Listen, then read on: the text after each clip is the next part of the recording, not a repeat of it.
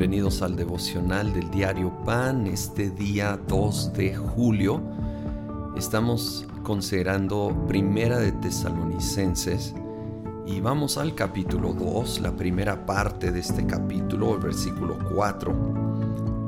Nos dice, al contrario, hablamos como hombres a quienes Dios aprobó y les confió el Evangelio.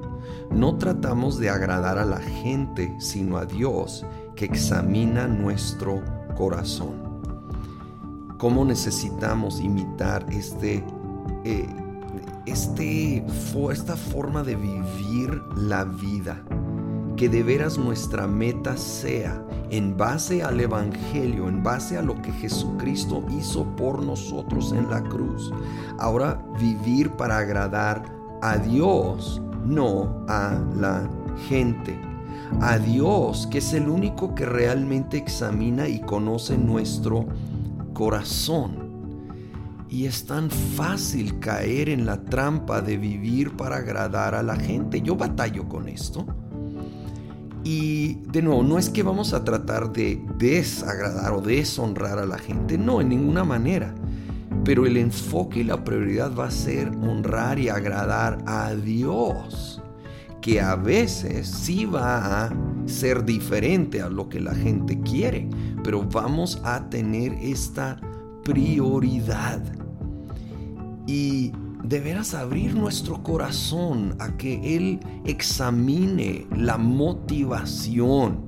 Como vimos ayer, necesitamos ser motivados por su amor motivados por amor, motivados por agradar a Dios y todo nace de una respuesta al Evangelio, al amor incondicional de Jesucristo manifestado en la cruz.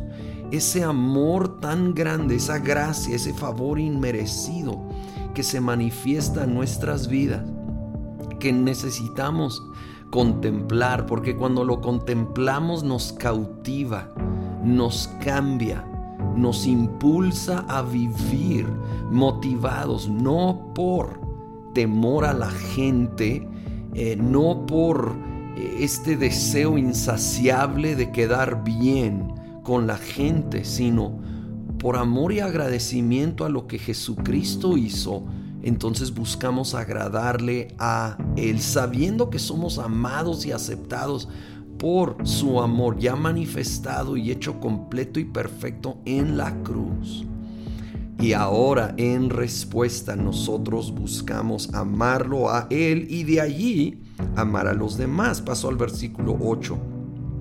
Así nosotros, por el cariño que les tenemos, nos deleitamos en compartir con ustedes no solo el Evangelio de Dios, sino también nuestra vida. Tanto llegamos a quererlos.